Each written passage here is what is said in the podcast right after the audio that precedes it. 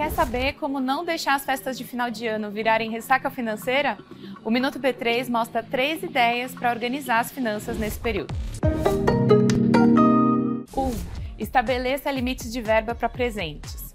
Faça uma lista de quem vai receber, pense num valor ideal e divida pelo número de pessoas.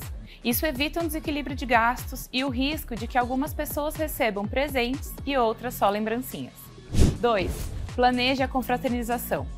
Uma ideia para economizar é organizar uma ceia colaborativa, em que cada convidado fica responsável por um item e os gastos ficam divididos entre todos.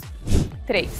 Nessa época do ano, os gastos com viagens de última hora são maiores. Isso mostra a importância de ter um investimento com liquidez diária, como os títulos do Tesouro Direto e alguns tipos de CDBs. Quanto mais antecedência, mais os gastos são diluídos e as contas pesam menos no bolso. Não se esqueça de seguir a B3 em todas as redes sociais.